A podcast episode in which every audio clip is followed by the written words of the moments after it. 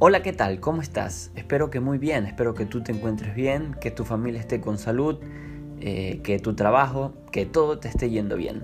Hoy quería hablar un poco sobre el tiempo y puede ser algo muy fácil y muy complejo a la vez referirse eh, a algo que diariamente se nos hace tan común como dejar de percibir que estamos respirando. es como que pasas a modo manual cuando tu cerebro recuerda que tienes que respirar para poder vivir Sí, señores, nuestro cuerpo trabaja de modo automático. Asimismo es con el tiempo. No percibimos qué pasa hasta que vemos una arruga en nuestro rostro o ves a tus sobrinos, familiares, hijos crecer. No lo percibes hasta que terminas tu carrera universitaria y miras atrás y, o, terminas una relación de años con alguien que nunca te amó o ves que de pronto tu matrimonio está arruinado. Eh, pero ¿qué, ¿qué es el tiempo?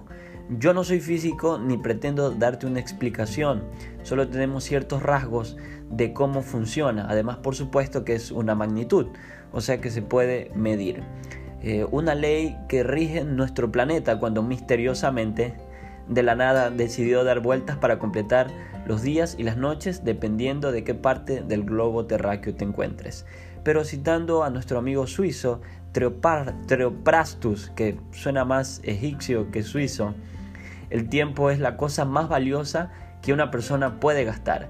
Eh, con base en esto podemos percibir que es algo que todos tenemos. La pregunta es, ¿qué haces con el tuyo? ¿Cuánto dinero te está costando tu vida? ¿En qué lo empleas? ¿Usas todo tu tiempo para seguir sufriendo por algo que no salió como querías?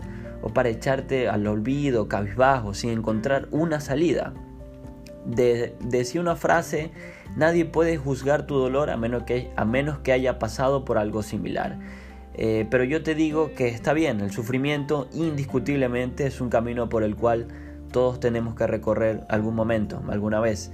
Pero sabes que no existe un banco que pueda darte tiempo, ni préstamos quirografarios que nos abonen un poco más de días a nuestras vidas. Se dice que el reloj biológico del hombre se acelera los primeros 20 años para mantener un ritmo continuo y a partir de ahí pues eh, contando hasta los 34 años comienza nuestro proceso de envejecimiento. Así que no tenemos un día más, tenemos un día menos. ¿En qué inviertes tu tiempo? ¿Vas a seguir lamentándote por las cosas negativas que han pasado en tu vida o vas a ir con todo para conseguir tus nuevos objetivos? ¿Vas a seguir arraigado al pasado Dice la Biblia que todo tiene su tiempo debajo del sol. Así que bríndale eh, el tiempo eh, a lo que realmente es importante para ti, para cumplir lo que realmente quieres.